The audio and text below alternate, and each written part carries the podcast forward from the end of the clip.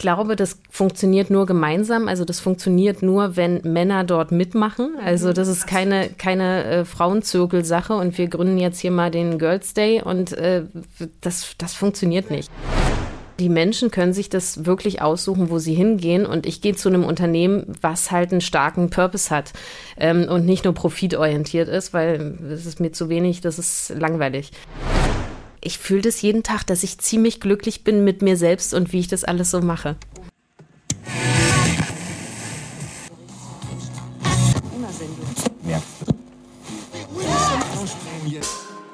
Willkommen bei The Medium is the Message, dem Podcast vom Medianet Berlin-Brandenburg, einem interdisziplinären Netzwerkverein der Medien-, Kreativ- und Digitalwirtschaft. Ich bin Janine Koch, Vorstandsvorsitzende von Medianet und regelmäßig spreche ich mit VertreterInnen aus den unterschiedlichen Bereichen der Kreativwirtschaft. Ich möchte von Ihnen wissen, was sind die aktuellsten Themen und drängsten Fragen der Branchen und welche unternehmerischen Werte treiben Sie persönlich an? Welche Botschaften möchten Sie in die Welt tragen und welche Rolle spielen Medien und Netzwerke dabei? Ich spreche also mit Menschen, die ihre Erfolgsstories und Stolpersteine, kurz ihre persönlichen Erfahrungen auf ihren Karrierewegen mit uns teilen.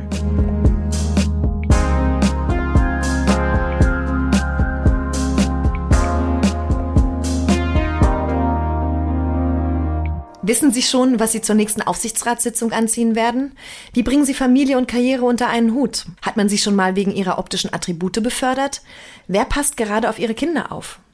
Das ist nur ein kleiner Einblick in die Fragen, denen sich Unternehmerin, Beraterin und Bestsellerautorin Frenze Kühne stellen musste, als sie 2017 als Deutschlands jüngste Aufsichtsrätin ihren Aufsichtsratsposten bei dem Telekommunikationsunternehmen Freenet antrat und mit Interviewfragen überhäuft wurde. Fragen, die erfolgreiche Männer eher selten zu hören bekommen. So geht das nicht, dachte sich Frenzi und drehte den Spieß einmal um. 22 männliche Gesprächspartner aus Wirtschaft, Politik und Kultur hat sie interviewt und sie mit eben solchen Fragen konfrontiert. Was dabei herauskam? Ein Buch, das über mehrere Wochen auf der Spiegel-Bestsellerliste stand. Wir leben im 21. Jahrhundert und stecken zum Teil doch noch in alten Rollenbildern fest. Warum das so ist und welche Erkenntnisse Frenzy durch ihr Buch gewonnen hat, darüber sprechen wir gleich. Denn Frenzy ist mein heutiger Gast. In nur wenigen Jahren hat Frenzy schon sehr viel erreicht. 2008 gründete sie mit zwei Freunden, Torben, Lucy und die Gelbe Gefahr, die damals erste deutsche Social-Media-Agentur. TLGG machte sich schnell einen Namen. Die drei GründerInnen wurden gefragte AnsprechpartnerInnen zum Thema digitale Transformation, Social Media und Community Management. Schon nach kurzer Zeit konnten sie Bundesministerien und DAX-Unternehmen wie etwa Volkswagen, Bayer oder E.ON als Kunden gewinnen. Schnell wurde auch die Freenet AG auf sie aufmerksam und machte Frenzy mit nur 34 Jahren zur Aufsichtsrätin. Nur ein Jahr später wurde sie außerdem Aufsichtsrätin der Württembergischen Versicherung AG. 2015 übernahm das Agenturnetzwerk Omnicon TLGG. Frenzy blieb noch weitere fünf Jahre in der Geschäftsführung, bevor sie sich neuen Projekten widmete. Unter anderem ihrem eingangs erwähnten Bestsellerbuch Was Männer nie gefragt werden. Seit 2022 ist Frenzy außerdem Vorständin bei Edding und möchte nun den Stiftehersteller digitalisieren.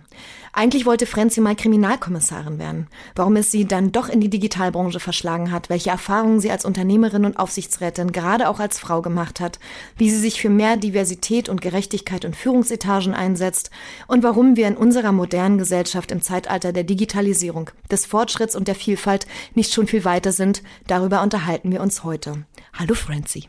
Hallo, ich freue mich hier zu sein. Vielen Dank. Danke, dass du gekommen bist. Und wir haben ja ein paar Anläufe gestartet und jetzt hat es endlich geklappt, auch mit ein paar Hindernissen, auch heute wieder. wir sitzen hier zusammen und haben uns seit glaube ich, elf Jahren nicht mehr gesehen oder zwölf Jahren. Wir ist das so? Ja. ja. weil also mir kommt das überhaupt nicht so vor, aber ja. Also okay. ich, ich, kann mich nicht entsinnen, wo wir uns noch mal richtig über den Weg gelaufen sind, nachdem mhm. wir mal ganz, ganz früh bei der Telekom zusammengearbeitet haben. Du nicht, du nicht bei der Telekom, sondern als unsere beratende Agentur mhm. damals, mhm.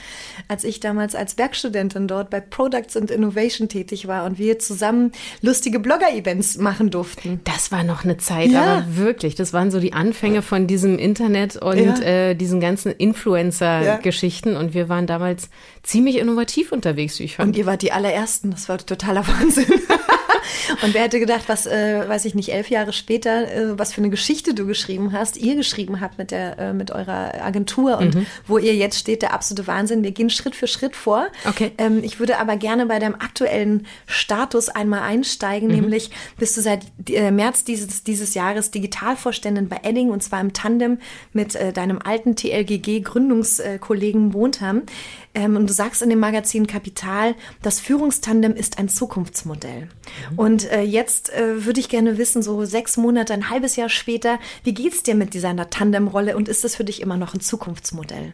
Das ist absolut das Zukunftsmodell und auch das Thema, worauf ich gerade am häufigsten angesprochen werde.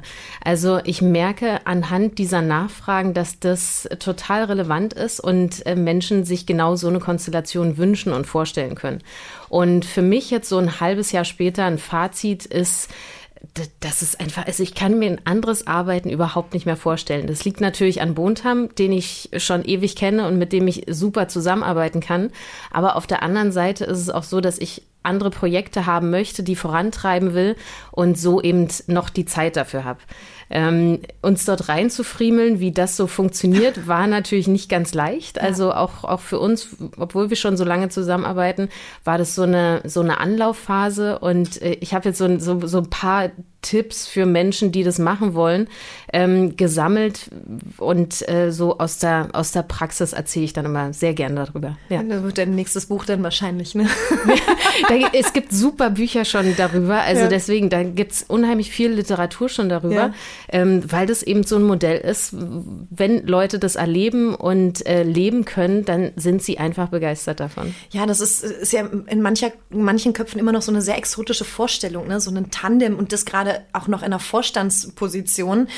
Skizzier doch mal so ein bisschen, wie so ein Arbeitsalltag aussieht, wenn man sowas in einem, in, in einem Tandem macht. Also das, was du gerade sagtest, ist ja das Verwunderliche, dass ja. es noch so exotisch ist und gerade auf höheren Positionen. Ja. Weil so in Unternehmungen ähm, ist es meistens so, dass es die, diese Art von, von Arbeiten auf so Mittelmanagement-Ebene gibt, aber dann hört es auch schon auf. Mhm. Und das sind auch meistens Frauen, die eben Kinder bekommen haben und dann in Teilzeit arbeiten wollen.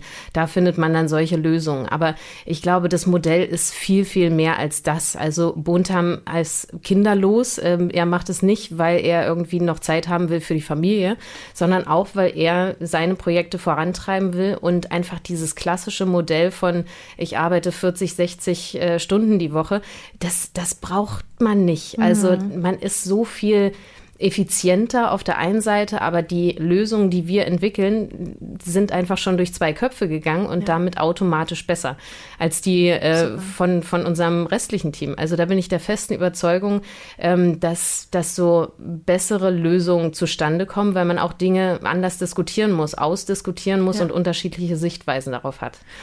Und so, so ein Arbeitsalltag ist bei uns so, dass wir beide anstreben, eine vier Tage Woche zu haben, also vier Tage arbeiten wollen und dann eben so unterschiedlich aufgeteilt.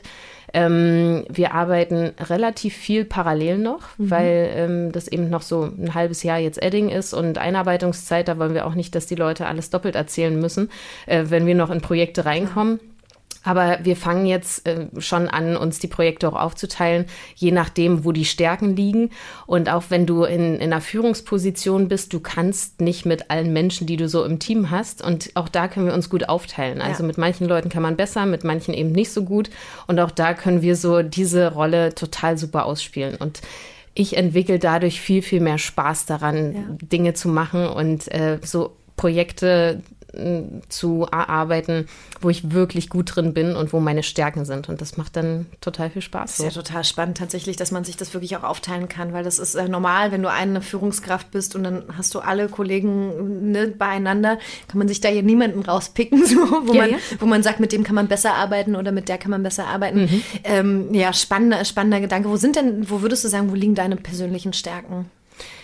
Mm, also ich bin, bin gut mit, mit Menschen in dieser, in dieser Führungsposition. Ich gebe unglaublich gerne Feedback und bekomme gerne mhm. Feedback. Also so MitarbeiterInnen-Gespräche machen mir viel, viel Spaß.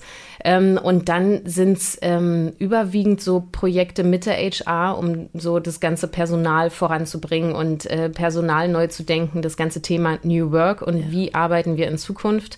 Ähm, und Bontam ist dann eher in, in die Richtung Tattoo gegangen. Also Edding hat einen äh, Tattoo-Shop in Hamburg und da wird das Geschäft jetzt neu aufgestellt und ähm, er kümmert sich um, um solche Themen. Und wir verantworten noch gemeinsam die IT. Ja. Ähm, und auch da sind so Projekte, die wir uns eben aufteilen, je nach Kompetenzen. Wahnsinn. Und äh, du hast hier das ganze Wissen, ich meine, da steckt ja ein, ein Universum an Wissen drin. Ja, also du sagst jetzt, du machst HR-Themen oder People and Culture-Themen, ähm, aber auch IT, wo man sich so denkt, so, mh, ja genau, also das hat man früher eigentlich unterschiedliche Positionen. Mhm. Du machst es einfach so mit. Du heißt ja auch Digitalvorständin, ne? So ähm, sind das so einfach so Side-Effects, die du einfach durch TLGG über die Jahre mitgesammelt hast? Hast du dich weitergebildet? Wie, wie war das? Wie, wie bist du zu diesem ganzen Wissen gekommen? Ja, ist eine, ist eine gute Frage und ich glaube, man lernt nur durch Erfahrungen und mhm. durch Erfahrungen sammeln. Ich glaube nicht daran, dass man ähm, so ein, weiß ich nicht, eine Workshop-Reihe besucht mhm. und dann das ganze Wissen hab, hat. Man muss es wirklich anwenden und man muss in unterschiedliche Situationen kommen und neue Erfahrungen da sammeln mhm. und ähm, Fehler machen, die äh, dann eben auch mal wehtun, aber nur dadurch lernt man eben. Und ja. wir sind alle in so, ein, so einem Bereich unterwegs, wo es wenig VorreiterInnen gibt ähm, wo man sich wenig abgucken kann und maximal so Impulse von anderen holen kann. Also es gibt nicht die Blaupause für Unternehmen, wie sie sich transformieren. Und deswegen ist es ein ständiges Ausprobieren. Mhm. Und das habe ich jahrelang bei TLGG gemeinsam mit meinen beiden Gründungspartnern gemacht und dadurch eben so die Erfahrung gesammelt mhm. und auch das Mindset, was es dazu braucht. Also so dieses immer wieder Fehler machen, trotzdem aufstehen. Also das ganze Thema Resilienz, das ja. lernt man, wenn man so ein Unternehmen aufbaut, von, von klein auf hin zu groß, lernt man das ganz schön und ähm, das hilft mir jetzt unglaublich. Das ist ja eigentlich auch total cool, so ohne Blaupause unterwegs sein zu können, oder? Weil man irgendwie auch nicht vergleichen kann. Also das ist manchmal vielleicht schwierig, weil man nichts, irgendwie nichts abgucken kann, mhm. aber gleichzeitig kann man auch nicht daran gemessen werden und kann entsprechend neu entwickeln und neu denken. Das ist ja auch ein ganz anderer Umgang eigentlich, ne, mit Innovation Innovation auch. Für mich ist das total super ja. und ich finde genau diese Denke fantastisch. Ja. Aber es gibt ganz viele Menschen, die brauchen genau dieses, ja. na, wo hat es denn schon mal funktioniert? Und beweis mir erstmal, dass es funktioniert. Wow. Und ähm, das sind dann so die, die Hürden in diesen ganzen Veränderungsprozessen. Also natürlich gibt es unterschiedliche Persönlichkeiten und Menschen, denen unterschiedliche Sachen wichtig sind. Mhm. Aber ähm, das ist so ein Hindernis, wenn du wirklich Dinge neu machen möchtest, dass es eben noch nicht den Beweis gibt, ob es funktioniert. Und es kann auch sein, dass Dinge nicht funktionieren ja. und scheitern. Und auch damit muss man eben kulturell dann in einer Organisation umgehen. Wie viele Leute sind es jetzt bei Edding? Das sind 750. Oh, wow, okay. Mhm. Das sind ja schon ordentlich viele. Was würdest du sagen, ist die größte Herausforderung aktuell für euch? Das ist tatsächlich die Transformation. Ja. Also so dieses Mitnehmen der Menschen im, im Transformationsprozess. Ähm, Edding muss sich komplett neu umstellen. Ähm, angepasst natürlich an die, an die veränderten Arbeitsbedingungen und welche Zielgruppe äh, für bestimmte Produkte und für bestimmte Themenfelder da eben neu dazukommen oder auch wegfallen. Mhm. Und ähm, wir sind seit, ich würde sagen, seit knapp zwei Jahren in diesem Prozess. Ähm, das heißt, wir kamen eigentlich in, in einer gefühlt Mitte dieses mhm. Prozesses mit rein.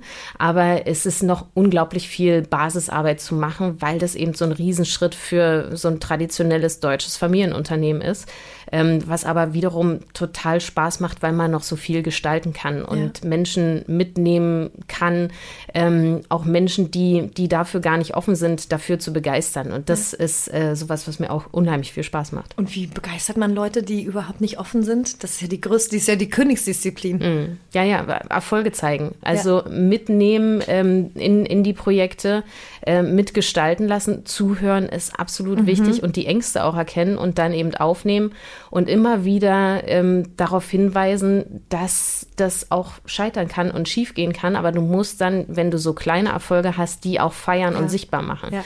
Und das vergessen die meisten, weil ähm, immer natürlich ganz viele überlappende Themenstränge in so einer Organisation sind. Und wir sind jetzt auch in einer Zeit, wo es immer mehr überlappende Krisen gibt. Mhm. Und ähm, sich da in so einer Zeit zu feiern, kommt öfter mal zu kurz. Ja. Aber genau dieses, äh, dieses Momentum braucht es dann auch für das Team. Und ähm, dieses Erfolge zei zeigen und ähm, Erfolge feiern überzeugt dann meistens auch die Leute, die sagen, oh, das ist jetzt aber hier gar nicht mhm. so meins. Mhm, das ist aber schön. Was war so der letzte Erfolg, den ihr gefeiert habt? Ähm, für, für Edding ähm, war der Peace-Marker, den wir zum Beginn der Ukraine-Krise gemacht haben, ähm, ein, ein, großer Erfolg. Nicht natürlich im wirtschaftlichen Sinne, weil alle Gelder gespendet worden sind, aber im, im Aufmerksamkeitssinne und Menschen mitnehmen in genau dieser Zeit und darauf aufmerksam machen, ja. dass wir da äh, eine riesengroße Krise haben und äh, ein Krieg da ist ähm, und damit eben einen Teil dazu beitragen, dass sich Menschen auch in dieser Zeit ausdrücken können, ja. aber natürlich auch mit Spendengeldern unterstützen. Aber diese Aktion muss ja, ich meine, da warst du gerade ganz frisch mit Bontam da oder? Das war noch vor, vor unserem, vor, vor unserem Beginn, genau, ja. also so okay. eine Woche vor unserem Beginn ja. ist der Krieg ausgebrochen und das war so in die ersten zwei Wochen, die wir dann äh, da auf Hochtouren dran gearbeitet das haben. Und das war so erstaunlich, weil normalerweise dauert das natürlich Monate, neues, ja. also Monate, manchmal sogar Jahre, um ein neues Produkt ähm, auf den Markt zu bringen. Und da haben sich alle zusammengetan und das eben möglich gemacht. Und das war auch so ein Momentum, mhm. was einfach unglaublich viel Kraft erzeugt hat. Ja, da kriegt man richtig eine kleine Gänsehaut, weil da merkt man irgendwie, was möglich ist, wenn Leute wirklich an einem Strang ziehen und was, wenn wirklich, wenn alle hinter dieser Sache stehen, die da gerade irgendwie geplant wird. Also Hammer. Ich, ich kann mich erinnern an diese Kampagne, die war sehr erfolgreich. Und genau darum geht es ja auch eben nicht nur dieses Profitgetriebene ja. zu haben, sondern das ist so, so ausgelutschtes Wort, aber so, so purpose-driven mhm. zu sein und zu sagen, wir haben hier mehr als nur Stifte verkaufen im Sinn. Wir wollen wirklich was bewegen und wir wollen die Welt ein Stück besser machen. Absolut. Und das ähm, ist eben nur in solchen Aktionen glaubwürdig ähm, für natürlich extern, aber eben auch für intern. Da sind wir ja beim Kernbegriff von New Work im Grunde genommen Purpose angelangt, schon an einem Punkt, wo ich eigentlich viel später erst hin wollte. Entschuldigung. nee, alles gut, ist super, es kommt, wie es kommt, weil ähm, äh, sich natürlich heutzutage genau um dieses Thema eigentlich alles dreht, ne? Work-Life-Balance, Purpose, also Generation Z and Y, wie kriegt man die eigentlich noch in sein Unternehmen? Ich selber kriege das beim Medianet ja auch mit, wie schwer das ist, Leute onzuboarden und überhaupt erst davon zu, zu überzeugen, dass es eine tolle Sache ist, weil da braucht man einfach viel, ja, Sinnstiftung einfach. Und ähm, du hattest vorhin gesagt, ihr wollt eine vier ihr strebt eine Vier-Tage-Woche an oder ihr arbeitet gerade in einer Vier-Tage-Woche. Und das gekoppelt mit dem demografischen Wandel, dem wir ja gerade europaweit unterliegen, ist ja, ist ja auch totaler Irrsinn. Wie kriegt man das eigentlich alles unter einen Hut? Ne? Die Menschen wollen im Grunde weniger arbeiten, indem, damit sie mehr Zeit für eigene Projekte und für Familie haben. Und gleichzeitig äh, müssen, müssten wir eigentlich 42 Stunden die Woche arbeiten, um überhaupt den Standard halten zu können. So, hast du eine, also hast du eine Idee da, wie, wie man damit umgehen kann, mit diesem Paradoxon eigentlich? Das ist natürlich wahnsinnig komplex und ich glaube höchst individuell. Und wenn Unternehmen in der Lage dazu sind, individuelle Wünsche und Forderungen möglich zu machen, sind sie schon auf einem guten Weg. Und die meisten Unternehmen schneiden das aber genau an dieser Stelle ab. Mhm. Sie haben in der HR-Abteilung alle Konzepte liegen zu unterschiedlichen Arbeitsmodellen und ähm, zu allen möglichen Benefits. Aber wenn du dann tatsächlich in die Unternehmung reinguckst, merkst du, das wird gar nicht gelebt, mhm. weil irgendwo, und da sind wir wieder auch beim Thema Diversität, wo es auch so ist mit Frauen in Führungspositionen, irgendwo stößt dann an diese gläserne Decke. Ähm, und das wird dann doch nicht möglich gemacht. Und ich glaube, der Schlüssel dazu ist tatsächlich so eine äh, gut ausgebildete äh, Führungskräftestruktur zu haben. Ähm, Menschen, die wirklich in der Lage sind, das zu managen ja. und ähm, das auch zu fühlen. Also eben nicht nur zu managen, sondern auch äh, das ganze Thema Leadership abzudecken. Absolut. Ähm, und das, diese, diese Menschen sind der Schlüssel dazu, dass es funktionieren kann und äh, dass Dinge möglich gemacht werden können, eben auf individueller Basis und nicht nur als Paper im Schrank von der HR. Wie kann man diese Menschen, die du da ansprichst, denn dazu befähigen, dass sie dazu in der Lage sind? Weil, also klar, es gibt Menschen, die bringen das einfach so mit, die haben eine hohe Empathiefähigkeit, die sind äh, einfach per se irgendwie ein Leader, aber mhm. nicht so ein Evil-Leader, sondern einer wirklich mit guten Absichten. Gibt es irgendwie äh, aus deiner Sicht irgendwelche guten Modelle, wie man Leute auch dahin trainieren kann, dass das irgendwie, dass das einfach keine kranke Leadership-Gesellschaft mhm. ist? Man muss erstmal unterscheiden, ist es eine fachliche Führung oder ist es eine disziplinarische, personelle ja. Führung?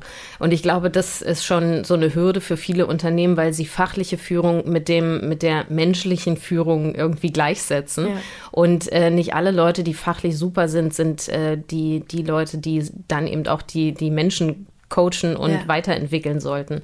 Ähm, ich glaube daran, dass, dass ähm, wirkliche Coaching-Programme ähm, für Unternehmen und da auch wieder individuelle Coaching-Programme angepasst auf das Unternehmen ähm, da wieder der Schlüssel sind und das dann eben regelmäßig und mit Fokus darauf. Ja. Weil immer in solchen Momenten, wo es dann eben viel Workload ist, fällt das Thema Führung hinten unter und dann mhm. wird gesagt, ah nee, die Schulung schaffe ich jetzt nicht, ich habe mhm. das und das Projekt am Laufen.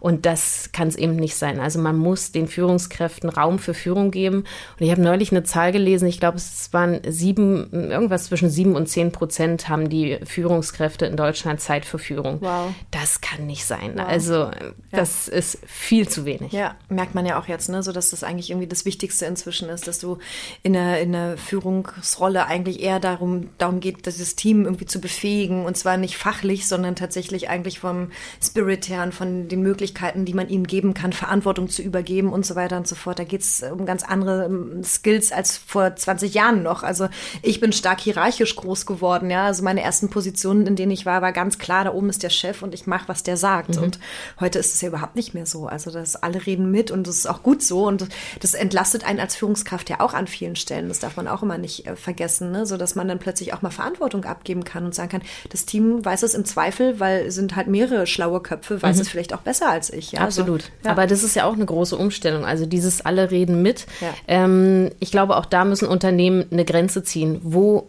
reden alle mit und wo reden alle eben nicht mit und was wird von der Führungsebene auch vorgegeben. Also ich glaube, genau diese, diese Mischung ist es aus dem selbstorganisierten Arbeiten und sehr eigenständig arbeiten und dem das ist die Vorgabe und die Rahmensetzung vom Vorstand, von der Führungsebene ja. eben. Ähm, und das finde ich auch muss klar sein, was da von wem kommt und wo man eben mit spielen darf und wo nicht. Was würdest du sagen, sind so klassische Dinge, wo man, wo nicht alle mitreden sollten? Ich glaube, so Visionsentwicklung, ähm, Strategieentwicklung ist genau der Punkt, was ja. sehr, sehr klar sein muss.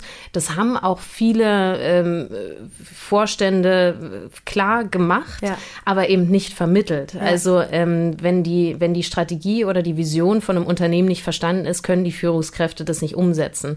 Und es geht nicht darum, äh, eine PowerPoint PowerPoint zu zeigen und dann zu sagen, hier, jetzt äh, seht mal zu und macht mal, ist ja wohl verstanden, ja. sondern es geht halt auch da um die ständige Vermittlung davon. Und ähm, ich glaube, in diesen Zeiten ist es auch wichtig, dass man, dass man da die Strategien immer wieder überprüft als Vorstand. Passen die eigentlich noch? Haben wir eine andere hm, Fokussierung, die notwendig ist oder eine andere Priorisierung?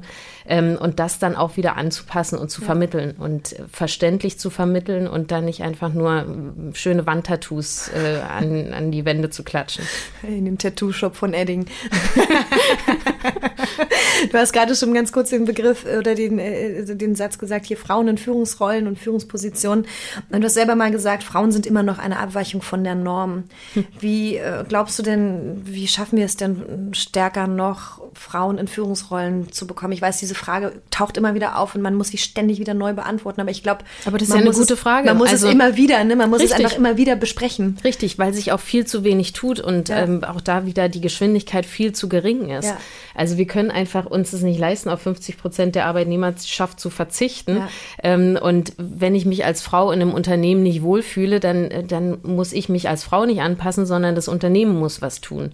Und ich glaube, das funktioniert nur gemeinsam. Also das funktioniert nur, wenn Männer dort mitmachen. Mhm, also das ist absolut. keine, keine äh, Frauenzirkelsache und ja. wir gründen jetzt hier mal den Girls Day mhm. und äh, das, das funktioniert ja. nicht. Also das muss gemeinsam ähm, passieren und auch da muss es ganz oben aufgehangen sein. Das heißt, ähm, das muss in der, in der Strategie und in den Werten des Unternehmens verankert sein, dass das ein, ein Thema ist. Und wieder auch hier nicht nur in der HR-Abteilung, die dann irgendwie was macht und in der Schublade hat, sondern auch da ist es wieder ein, ein großes Kulturthema, an ja. dem man ständig arbeiten muss. Ja, absolut. Habt ihr da, hast du da auch noch größeren Einfluss durch deine Rolle da im Vorstand sicherlich, oder? Beim Edding? Oder wie sind die eigentlich aufgestellt, so was Diversität und Frauen in Führungspositionen angeht. Also man sieht es ja jetzt schon im, im ja. Vorstand, die Offenheit dafür, ja. ein ähm, Tandem zu holen, ist, ist da. Das heißt, ähm, Edding ist schon von der, von der Spitze an sehr offen dafür. Ja. Ähm, auch das Führungsteam ist äh, gemischt. Ich habe jetzt keine Zahl im Kopf, aber gefühlt, wenn ich sie so vor mir sehe, ist es 50-50, mhm. ähm, Frauen und Männer. Also da gibt es bei Edding zum Glück kein, äh, kein Thema. Ich wäre aber auch nicht zu Edding gegangen, wenn das ja. äh, ein Problem gewesen wäre, weil das ist nicht das Thema, was ich vorantreiben möchte in einem Unternehmen, sondern ich möchte das in, ähm, in der Gesellschaft vorantreiben. Ja. Aber bei Edding will ich mich auf was anderes konzentrieren. Ja, super. Okay, das war schon sozusagen so ein erster Check, den du schon vorher gemacht hast. Um, matcht das mit meinen Werten grundsätzlich. Und genau, dann, also ja. mir hätte zu viel Basis gefehlt, wenn das nicht gegeben wäre. Ja, ja, super. Eine Bekannte von mir hat neulich mal auf, äh, auf Facebook so einen Aufruf gemacht, meinte so, wie kann es eigentlich sein, dass so viele super attraktive, erfolgreiche, tolle Frauen ähm, überhaupt äh, Single sind und nicht und keine Männer bekommen? Ja, und das, das war irgendwie so ein Case. Sie hat irgendwie festgestellt, dass wirklich ganz viele sehr erfolgreiche Karrierefrauen in ihrem Umfeld einfach Single sind. Mhm. Und dann ist ein riesen Dialog entbrannt mhm. und aus diesem, aus diesem ganzen, aus diesem ganzen Feedback ging unter anderem hervor, dass die Männer ähm, äh, sich natürlich immer noch so klassische Rollenmodelle haben, so ja, aber dann, wenn, wenn die Frau so viel arbeitet, dann kann sie sich ja nicht um die Kinder kümmern und deswegen haben sie quasi irgendwie ein bisschen Angst, sich auf diese Frauen einzulassen und so. Und da habe ich echt auch so gedacht, als ich das gelesen und diese Frau, die, die Frau, die diesen Aufruf gemacht hat, Bianca Pretori, Pretorius, hat, hat jetzt eine Online-Dating-Plattform gegründet, Cherish. Ja, ja. und sie hat mir die neulich mal gezeigt, ich habe mir die mal angeschaut und ähm, auf jeden Fall sehr interessant. Und da in diesen ganzen Kommentaren ist mir einfach nochmal klar geworden, das ist ein strukturelles Problem. Mhm. Also so, das geht nicht nur sehr, so sehr darum, dass die Männer so eine große Angst vor diesen Karrierefrauen haben, sondern die haben einfach Angst vor dem Verlust der Werte wie Familie oder irgendwie sowas. Mhm. Und das hakt ja dann wieder an der gleichen Stelle ein, wo, wo wir auch über Tandemmodelle reden und so. Wie können Frauen ein gleichberechtigtes äh, sozusagen Karriereleben leben mhm. wie Männer, ohne dass die dann den Stempel aufbekommen, das ist ja eine Karrierefrau, mhm. äh, sondern das ist halt einfach eine Frau, die arbeitet und einen richtig geilen Job macht, genau wie der Mann auch. Es ist so, wie kann man auch an diesen strukturellen Problemen noch stärker arbeiten? Das frage ich mich tatsächlich schon seit einiger Zeit. Ich glaube ja, das ist ähm, zum größten Teil was, was man individuell auch bei sich, äh, wo man individuell bei sich anfangen muss. Also nicht umsonst ähm, hat sich jetzt vor, vor wenigen Wochen Equally gegründet, mhm. ähm, eine App, wo es darum geht, so die ganze Care-Arbeit gleich aufzuteilen. Mhm. Ähm, weil du halt bewusst ähm, als Mann und als Frau, also das sind nicht nur Männer, ähm, dahinter kommen musst, dass dieses ganze System so nicht mehr funktioniert und das ist aber so verankert in dem, wie du es aus deiner Familie kennst und wie du erzogen worden bist, dass du eigentlich wieder da ansetzen musst und ähm, jetzt die Menschen, die Kinder haben, genau darauf gucken müssen, ein Vorbild eben zu sein für eine neue Generation, ja. die dort ranwächst. Also deswegen ist es auch so zukunftsgerichtet, so wahnsinnig wichtig, ja. in diesem Bereich was zu tun.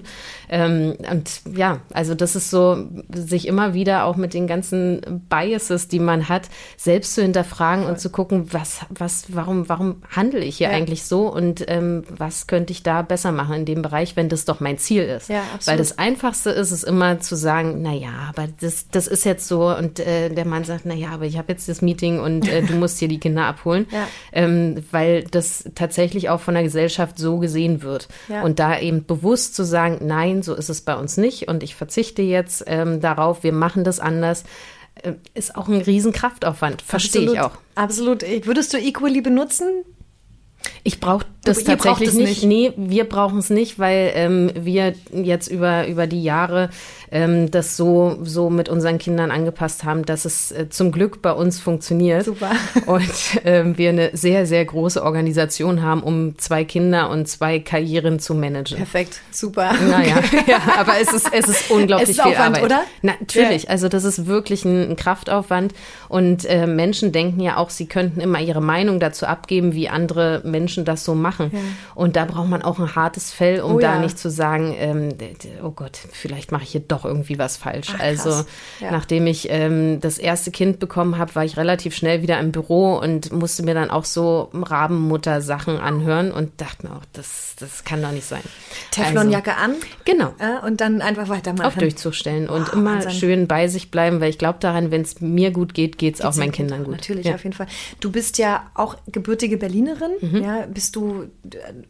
aus dem Osten Deutschlands. Mhm. Ja, genau. Ja. Ich war mir nicht mehr ganz sicher. Ich wollte nicht so bescheuert fragen. Es ist, eint uns zum einen, also sowohl gebürtige Berlinerin als auch aus dem Osten. Ja. Und ich, darauf wollte ich so ein bisschen hinaus. Wir sind es ja eh ein bisschen anders auch, haben das ja auch anders vorgelebt mhm. bekommen, dass wir Frauen, äh, dass unsere Mütter ja super schnell wieder arbeiten gegangen mhm. sind. Und trotzdem hat das irgendwie funktioniert. Das Familienleben war ja trotzdem intakt und man hatte seine Mutti an der Seite oder seine Mama an der Seite, genau. Insofern finde ich, da war auf jeden Fall was ganz gut geregelt, ne, so äh, zu der Zeit damals, dass man, dass das ein normaler Zustand war, dass Mütter auch arbeiten gehen können, selbst wenn genau. sie ja, so und auch die Krippenplätze gab. Richtig, so, ja. genau. Die Kinderbetreuung ja. war halt gewährleistet. Und ähm, wenn ich heute einen Kita-Platz suchen muss, also da höre ich Geschichten, das ist halt eben auch schon eine große Hürde. Eieiei, also Wahnsinn. Du hast ein sehr spannendes Buch geschrieben. Also neben deiner Tätigkeit als äh, Geschäftsführerin, Best äh, Aufsichtsrätin, äh, Vorständin hast du eben auch noch äh, dieses Buch geschrieben und diese Interviews geführt. Ähm, wie, wie, wie war das? Wie, was war für dich der wirklich der ausschlaggebende Grund? Wann hast du gesagt, oh, jetzt reicht's, jetzt, jetzt muss ich das echt mal irgendwie runterschreiben, ich kann nicht mehr? Also die Idee gab's ähm, schon, als ich noch bei TLGG war, ähm, weil ich halt immer wieder so mir dachte, oh Gott, diese, diese Fragen und äh, immer wieder diese Frauenfragen. Ähm, und dann auch von, von einer äh, erfolgreichen Managerin darauf angesprochen worden bin, dass sie sagte, Mensch, Frenzi, ich lese so viel über dich, aber nie, äh, was du wirklich im Bereich Digitalisierung vorantreibst und so fachlich ist, sondern immer nur, was du anhast und wie dein mhm. Haarschnitt ist und mhm. ähm, wo deine Kinder gerade sind. Und das, äh, das hat mich dann schon irgendwie sehr genervt. Und ich habe es probiert, in diesen Interviews irgendwie anders zu machen ähm, und habe gesagt, dass man das ja schon überall gelesen hat, aber dann war es trotzdem wieder eingangs des Artikels, sie trägt äh, pinke Turnschuhe und äh, geht im Undercut dort und dorthin. Und äh, das hat sich irgendwie nicht geändert. Also sowohl von Journalistinnen als auch von Journalisten. Und ich bin bei TLGG rausgegangen im Februar 2020 Mhm. Wollte mit meiner Familie auf Weltreise gehen und dann kam Corona mhm. ähm, und hat mir einen Strich durch die Rechnung gemacht. Genau, und dann waren wir nach zwei Wochen halt äh, nach Toastbrot backen und äh, Sommersprossen schminken lernen. Total langweilig und ich dachte mir, gut, jetzt ist die perfekte Zeit dafür ja. und habe dann ähm, so ein paar Leute gefragt, ob sie mir Kontakte herstellen können, habe E-Mail-Adressen gegoogelt von erfolgreichen Männern aus unterschiedlichen Bereichen und ähm, da haben sich dann 25 zurückgemeldet und ähm, mit denen habe ich dann diese Interviews gemacht und denen die Fragen gestellt, die sonst in den Jahren davor mir gestellt worden sind. Hast du die per äh, irgendwie Zoom-Call oder wie gemacht? Genau, ja, alle, ja, waren, okay, alle ja, waren im Lockdown und ich habe dann ähm, immer Zoom-Calls gemacht, ähm, habe so zwei, drei Leute persönlich getroffen, aber mhm. überwiegend Zoom-Calls. Und das war auch das Schöne, weil äh, so ähm, Heiko Maas, damals mhm. Außenminister, mhm. hatte halt Zeit. Der hatte Irre. nichts. Äh, der war nicht auf Reisen. Nee, genau, der war nicht auf Reisen.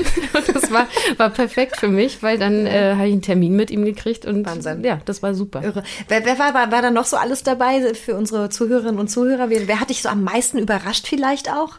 Ich fand das Interview mit Joe Keser sehr, sehr spannend. Mhm. Damals Vorstandsvorsitzender bei Siemens mhm. und halt verantwortlich für mehrere tausend Leute. Ja, ähm, also so ein sehr gestandener Manager. Ich fand das super, mit Axel Bosse zu reden ja. über äh, seine, seine Familiengeschichten äh, und wie er eigentlich so das ganze Thema mm, um Gendern wahrnimmt.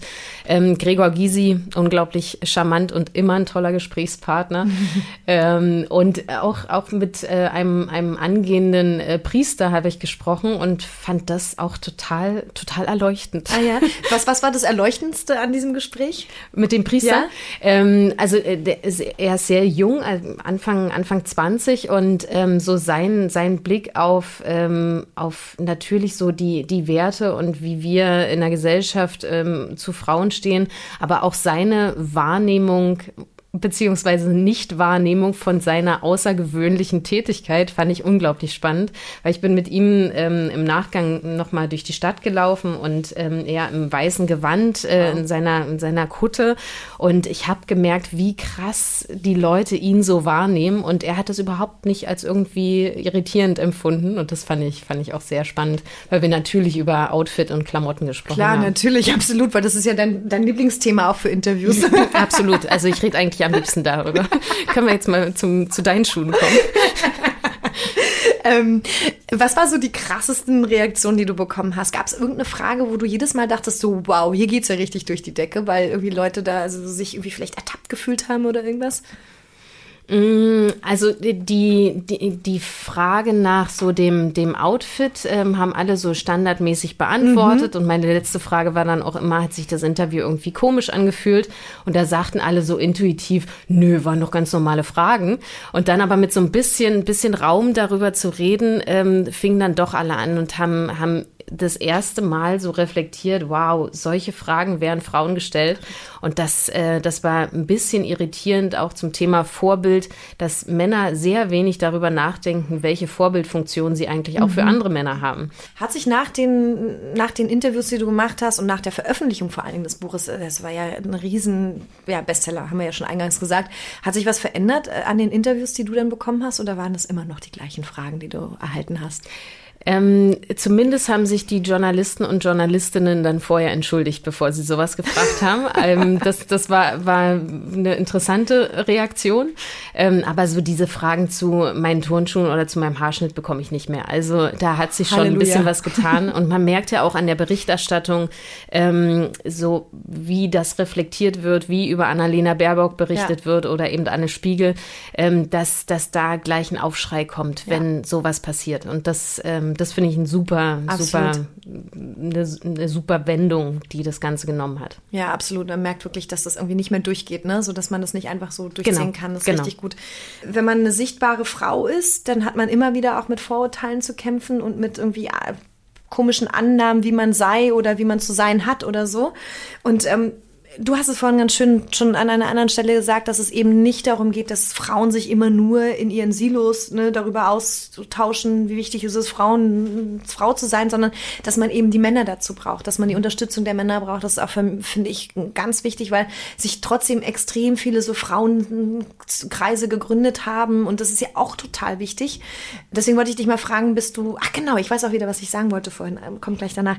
Ähm, deswegen wollte ich fragen, bist du selber in so Frauennetzwerken und wenn ja, wie nimmst du die wahr? Hat es dir, also was gibt es dir tatsächlich? Äh, genau, erstmal die Frage. Ähm, also ich bin, würde ich jetzt sagen, in wenig Frauennetzwerken aktiv, weil ich eben daran glaube, dass es diverse Netzwerke braucht, mhm. nicht nur mit, mit Frauen. Allerdings war ich jetzt am Wochenende auf den Strive Awards mhm. und ähm, habe da gemerkt, wie so also welche Energie das gibt, wenn so Frauen aus der, aus der Wirtschaft und aus anderen Bereichen zusammenkommen und sich so austauschen. Und das habe ich, habe ich schon lange aber nicht mehr gespürt. Ah, ja. Das ist mir, ist mir so ein bisschen verloren gegangen. Ich war früher sehr aktiv bei, bei Edition F und habe das sehr äh, verfolgt und, und gepusht. Ähm, aber deswegen ist es für mich gerade so ein, so ein Revival von dieser Bewegung, weil mhm. auch Frauen da drin sind, wo ich mir sage, von denen kann ich noch wirklich was lernen und das finde ich, ähm, finde ich unglaublich spannend, da dann so, so Netzwerke ähm, zu gründen, obwohl ich überhaupt keine Netzwerkerin bin. Also ich bin wahnsinnig schlecht im Smalltalk.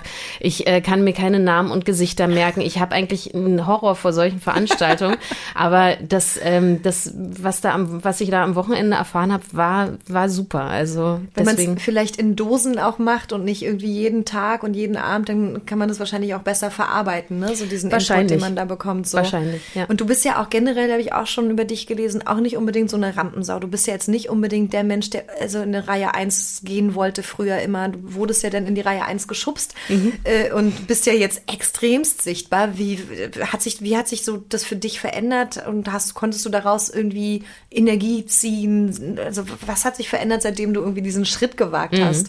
Also schon, schon so als, als Kind ähm, habe ich es gehasst, auf Bühnen zu stehen und fand es immer ganz, ganz schrecklich. Und mein Papa hat immer gesagt, Kind, wenn aus dir was werden soll, dann musst du Sprechtraining machen, dann musst du auf die Bühnen und dann, dann musst du das üben, dass du da diese Scheu abbaust. Und bis, weiß ich, ich glaube sogar bis Anfang 30 bin ich, wenn, wenn Leute mich angesprochen haben, rot geworden. Ich habe nie vor der Mitarbeiterschaft bei TLGG gestanden und irgendwas präsentiert oder irgendeine Ansprache gemacht. Ich fand es immer ganz, ganz furchtbar.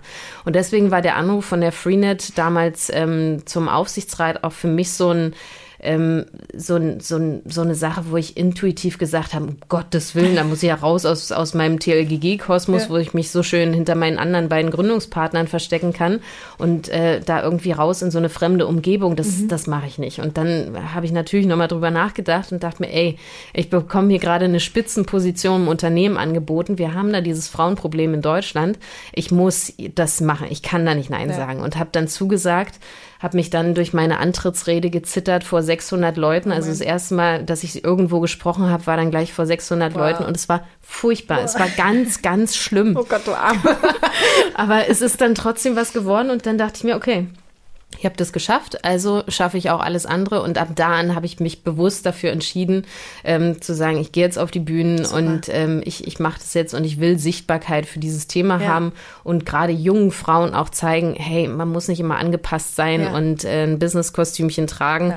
ähm, und die Meinung aller anderen haben, um erfolgreich zu sein. Und das war mir so ein Anliegen, was mich dann auch durch diesen, durch diese Zeit gerettet hat und meinen inneren Schweinehund ähm, in den Keller gebracht hat, dass äh, dass ich das dann eben so, ich würde sogar sagen, perfektioniert habe, ähm, Vorträge zu halten, cool. ähm, auf, auf Bühnen zu stehen, äh, im Fernsehen zu sein und so weiter. Das macht mir mittlerweile überhaupt nichts mehr aus. Ach, kein Lampenfieber mehr, gar nichts? Null. Ist ja Wahnsinn. Hast du irgendwie Training zwischendurch genommen oder was? Null. Learning by doing. Learning also by einfach doing. rein ins kalte Wasser. Ganz genau. Dann war ja äh, Nomen est Omen Free Net richtig wie so ein Befreiungsschlag absolut. für dich. Das, ja? ist, das ist, ja, eine schöne, eine schöne Brücke, absolut. Ja, genau so ist, ist ja, es. Ist ja irre, irgendwie total krass. Wenn man eher so ein zurückhaltender, weiß ich nicht, würdest du dich eher als introvertiert oder so ein, ein, einschätzen, einstufen? Also es gibt ja so diese Persönlichkeitstests ja, genau. und da bin ich genau in der Mitte. Also ah, ich glaube, das kommt wirklich auf die Situation okay. drauf an und ich kann wahnsinnig introvertiert sein, ähm, wenn ich mich nicht wohlfühle und äh, wenn ich mich wohlfühle und ein Umfeld dazu da ist, ja. ähm, mich so frei zu fühlen, dann ähm, bin ich extrovertiert. Also es ist wirklich äh, abhängig vom Umfeld. Ah ja, okay, cool. Ja, das ist doch perfekt. Dann kannst du ja beide Seiten raus, raushängen lassen. Das genau. kann auch nicht jeder, ne? So oder jede. Insofern, du hast ja ähm, dir interessanterweise eigentlich mal ursprünglich einen Job ausgesucht, wo du von Anfang an eigentlich hättest stark im Mittelpunkt stehen müssen, nämlich Kriminalkommissarin. Und du hast auch äh, angefangen, Jura zu studieren. Das wäre ja auch so ein, da steht man ja auch die ganze Zeit nur im Mittelpunkt, steht man ja auch die ganze Zeit nur im Mittelpunkt und muss irgendwie reden, schwingen und so. Das ist ja wieder deine eigentliche Natur wahrscheinlich damals gewesen. Oh, das äh, sehe ich auch heute noch gar nicht so. Nee? Also, nee, okay. als Kriminalkommissarin wäre ich halt so viel am Computer gewesen, Ach hätte so. recherchiert, hätte so wie im Tatort halt die Täter gefangen. Deswegen wäre wär ich da gar nicht auf der, auf der Bühne gewesen. Und das war auch der Hintergrund. Ja. Ich war immer die Erste im Tatort, die den Täter erraten hat, weswegen ich Kriminalkommissarin werden wollte. Ach so. Und wie man so ist mit Mitte 20, man hat halt so eine naive Denkweise und weiß eh nicht so richtig wohin. Ja. Und da war das dann so meine erste Wahl. Geil. Hast du denn gestern Tatort gesehen? Nein, ich, ich gucke keinen Tatort Guckst du nicht mehr. mehr? Nee. Lineares Fernsehen ist abgeschalten. Ähm, ich gucke GZSZ und zwar jeden Tag. Wirklich? Also gute Zeiten, schlechte Zeiten ist mein Gemüse und ich nehme das jeden Tag auf. Lustig. Und deswegen ähm, bin, ist es so das Einzige, was ich regelmäßig gucke. Es gibt ja so über 5000 Folgen oder irgendwas inzwischen. Naja, ne? es ist 30-jähriges Jubiläum war neulich, also deswegen. Da war ich, ich auf der, auf der Jubiläumsfeier und oh, in den Kulissen. Oh, Nächstes Mal sage ich dir Bescheid. Also wirklich komplett irre. Es ist wirklich krass, weil ich es auch aus meiner Jugend. Okay, ja. aber äh, Kommissarin war also sozusagen der Tatortgedanke dahinter. Mhm. Das bringt mich zu dem Thema, also äh, völlig irrwitzig, aber Jobprofile der Gegenwart und Zukunft. Also wo du dir damals gedacht hast, das ist der Job, den Kriminalkommissarin natürlich macht, am mhm. Computer sitzen und, und Fälle lösen. Mhm. Ja, die Realität sieht vielleicht auch noch ein bisschen anders aus. Gibt es ja heutzutage auch so unfassbar viele Jobs, die kein Mensch mehr versteht, weil sie so komplex geworden sind, ne, so und tatsächlich dafür keine Ausbildungsplätze gibt, keine Studiengänge. Und das ist mhm. ja auch ein Riesenproblem in unserer digitalisierten Welt, dass man überhaupt jetzt Nachwuchskräfte findet. Und äh, das ist ja vielleicht auch ein Thema bei Edding. Ich weiß nicht, wie, wie gut die da so equipped sind mit neuen ja, Fachkräften oder so. Was, wie kann man denn das zum Beispiel, ich meine, du bist jetzt, ich will dich da jetzt nicht in die Rolle bringen, sozusagen, die, diese Problemlöserin zu sein, aber hast du eine Idee, wie man genau dieses Problem auch ein bisschen angehen kann, dass ganz viele Jobs, die es heutzutage auf dem Markt gibt, überhaupt nicht sichtbar sind und die man nicht erklären kann. Wie, wie macht so ein Unternehmen wie Edding das zum Beispiel? Da gibt es ja sicherlich auch ein paar abgefahrene Job Description, die jetzt nicht so ganz gängig sind. Hm, die nicht so ganz gängig sind. Und ähm, da, glaube ich, ist es entscheidend, wo man sucht, ja. welches Netzwerk man, man anzapft. Also dieser ganze Recruiting-Prozess äh, ist halt nicht mehr so, dass du auf Indeed eine Jobanzeige mhm. postest und dann äh, wird es schon, sondern du musst halt wirklich Netzwerke bilden und dann in unterschiedlichen Nischen wahrscheinlich ja äh, suchen und, äh, und finden. Und da ist es entscheidend, dass ähm, es ist ein Arbeitnehmermarkt, dass das Unternehmen sich so positionieren kann und glaubhaft für die Werte steht ähm, und für, für eben, da sind wir wieder beim Thema Purpose, ja. ähm, dass, dass es attraktiv wird, weil die Menschen können sich das wirklich aussuchen, wo sie hingehen und ich gehe zu einem Unternehmen, was halt einen starken Purpose hat ja. ähm, und nicht nur profitorientiert ist, weil es ist mir zu wenig, das ist langweilig. Ähm, und deswegen geht es da um die Positionierung des Unternehmens, natürlich der Recruiting Prozess, ja. der kreativ sein muss. Und äh, ich glaube auch wieder ganz viel Netzwerken. Und ja. das ganze Thema ähm, so MINT-Berufe und äh, Frauen in die IT und so. Ähm, auch da muss man, muss man früh ansetzen, glaube ja. ich, und äh, da eben in diesen Bereichen gucken, dass man gleich Werkstudentinnen in, ja. in die IT holt und die dann eben so ans Unternehmen bindet. Ja. Und da ist Edding äh, sehr, sehr fortschrittlich aufgestellt. Cool. Also die ähm, sind sehr aktiv in diesem ganzen ähm, Newbie-Recruiting-Programm für, für Youngsters. Was ja auch irgendwie immer wieder jetzt als ja, neu altes Keyword kommt, das duale Ausbildung, ja. Also dass man irgendwie wirklich mhm. im Unternehmen mit ausbildet und dann parallel die Leute dann auch wirklich sofort an sich bindet, genau. um genau das irgendwie herbeizuführen, dass da die Unternehmen. Eben, und wenn du das ernst meinst, dann ja. fällt dir das auch leicht. Ja. Also wenn, ja. wenn du wirklich das einlösen kannst, was du versprichst und das eben nicht nur so äh, plakative Worthülsen sind, dann ist das, ist das auf jeden Fall leichter. Du hast jetzt von diesen MINT-Fächern ähm, gesprochen, die ja vor allen Dingen die Problematik haben, dass da wenig Frauen sich drauf bewerben. Und du bist ja nun einfach mal ein riesen Role Model in der IT-Branche. Du hast es gerade selber gesagt, dass du HR, aber auch digital machst. Mhm. Ähm, bist du selber irgendwo als Mentorin unterwegs? Bist du, gibst du irgendwelche, weiß ich nicht, Schulungen oder also so, kann man, kann man dich irgendwie noch greifbarer machen für die junge Generation oder mhm. wie bist du da unterwegs? Also ich mache ähm, relativ viele Keynotes und so QA-Sessions ähm, in unterschiedlichen Bereichen, also mhm. bei, bei Firmen natürlich, aber auch ähm, bei so Jugendtagen. Unterschiedliche Messen, wo halt gerade eine junge Zielgruppe ist. Und äh, das ist mir, ist mir wichtig, na klar. Also mhm. Also das, äh, das finde ich gut. Und ich finde es auch interessant, welche Fragen da so kommen und für was sich die, die Menschen da so interessieren. Ja. Und das ist, äh, das ist schon anders als in, in so der Generation, in der ich so groß geworden okay, bin. Also was, die beschäftigen das so? ne, gerade das Thema Work-Life-Balance. Mhm. Und äh, wir haben bei TLG immer gesagt, oh Gott, jetzt wollen die auch noch vier Tage arbeiten. Das gibt's doch nicht. Und jetzt müssen wir das noch möglich machen. Und das wollen sie noch. Und ähm, das ist, das nimmt aber noch mehr zu ähm, an, in, in, den, in den nachfolgenden Generationen.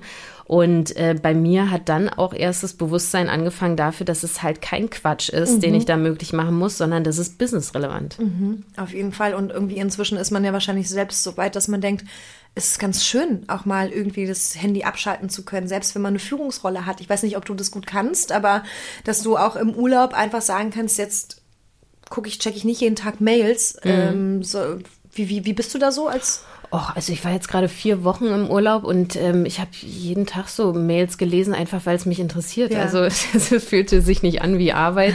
ähm, aber ich, ich mache das so, so nebenher, weil es einfach wirklich, ich brenne dafür. Ich finde ja. das spannend und deswegen fühlt sich das gar nicht so an, wie, äh, wie jetzt irgendwie richtig arbeiten. Ja. Mhm. Ist das, ist das eine, so eine Generationsfrage? Also sind wir da nee, vielleicht noch die Generation, nee, nee. die so ist? Nee, okay. Ich glaube, das ist eine Typenfrage. Okay. Also ganz viele Leute, die, die ich kenne, die in meinem Alter sind, sagen auch, nee, also ich schalte jetzt zwei Wochen das Handy aus und dann ist gut. Ah, ja. Und das ist auch völlig okay. Also auch da muss man sich halt anpassen auf so die, die Umstände und muss es auch akzeptieren akzeptieren. Also für mich ist das auch völlig fein. Ja.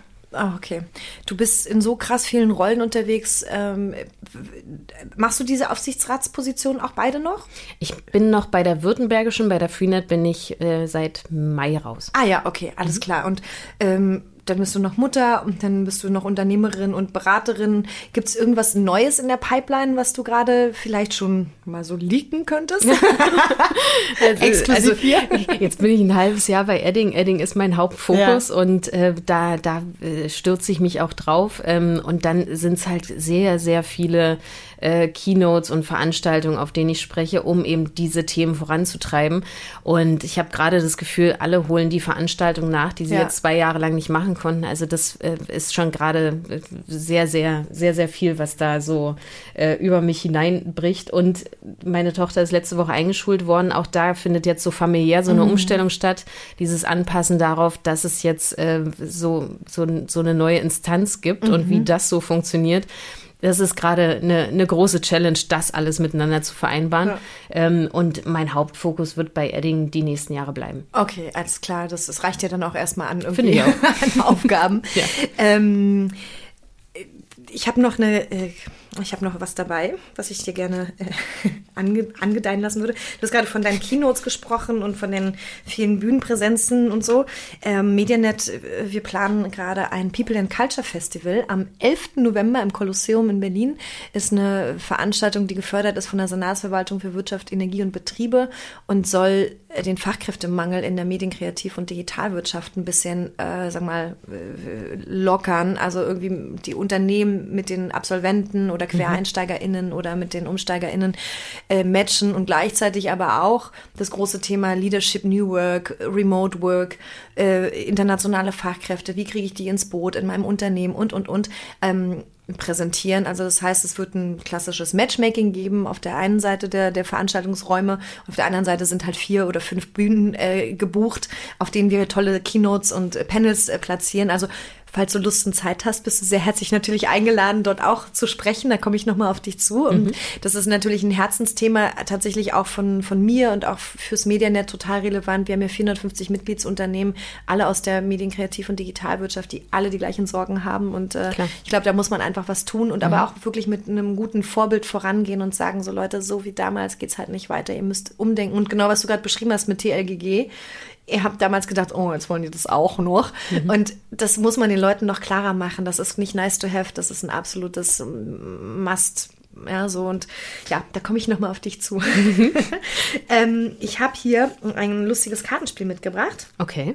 Und zwar ist es äh, von einer Künstlerin aus LA. Äh, die hat äh, vor ewigen Zeiten mal einen Blog gegründet, der heißt äh, We're Not Really Strangers. Und da geht es darum, dass man in Verbindung treten kann, ja, dass es eine Connect, dass man eine Connection herstellen mhm. kann. Da geht es einerseits um Beziehungen zwischen potenziellen Partnern, aber um Beziehungen in Freundschaften, um Vertiefungen von Beziehungen. Und die haben unterschiedliche so Karten auf den Markt gebracht. Äh, und davon habe ich heute mal eine Auswahl mitgebracht. Okay. Und ähm, ich würde dich bitten, eine zu ziehen, die mhm. Frage vorzulesen und die Frage zu beantworten. When's the last time You felt lucky to be you. Das ist aber eine schöne Frage, weil ich, ich hadere nie mit mir, wie ich bin und ich gucke sehr oft darauf, wie es mir geht, mhm. weil das nur so funktioniert, diese ganzen unterschiedlichen Rollen und mein Umfeld im Flow zu halten. Und ähm, ich finde, ich mache das ziemlich gut.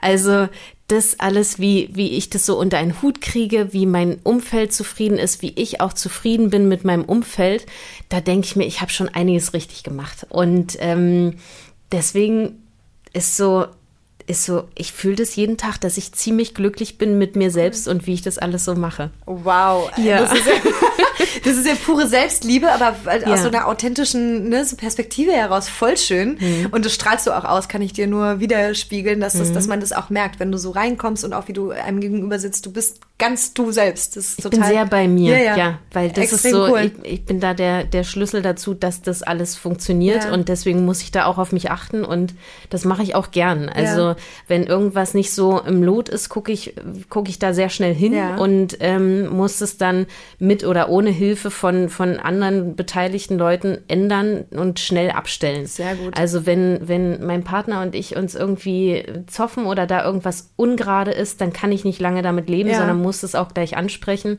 damit das von meiner, von meiner äh, Gedankenliste irgendwie ja. runter ist. Also ich hadere nicht lange mit Problemen, sondern löse sie gleich, damit, ähm, damit da nicht irgendwas schwelt. Und, ja. ja. Äh, voll der mhm. richtig gesunde Umgang können die wenigsten heutzutage, glaube ich, ja, weil das irgendwie da so viele Ressentiments oder Ängste sind. Also mhm. insofern hast du noch irgendwelche Geheimtipps, wie man irgendwie so sehr bei sich selber sein kann? Machst du, meditierst du oder machst du noch irgendwas anderes, um. Ich habe eine Zeit lang mal Zen-Bogenschießen gemacht. Also oh. habe dann so in meinem äh, Garten mein, mein, meine Scheibe aufgebaut und dann so Zen-Bogenschießen gemacht, weil man da sehr auf äh, Fokussierung der Körpermitte achtet und so sehr bei dem ist, was man gerade macht. Ähm, habe ich schon ewig nicht mehr gemacht. Ähm, einfach weil ich es gar nicht brauchte. Und ähm, ich glaube, der beste Tipp ist, nicht so viel auf das zu geben, was andere über dich denken oder wie könnte das jetzt bei anderen ankommen, sondern da auch wieder sehr bei sich zu sein und mhm. das andere einfach auszublenden. Das ist ein super Tipp und das hast du ja, glaube ich, megamäßig gelernt in den letzten Jahren, seitdem du dich traust, sichtbar zu sein.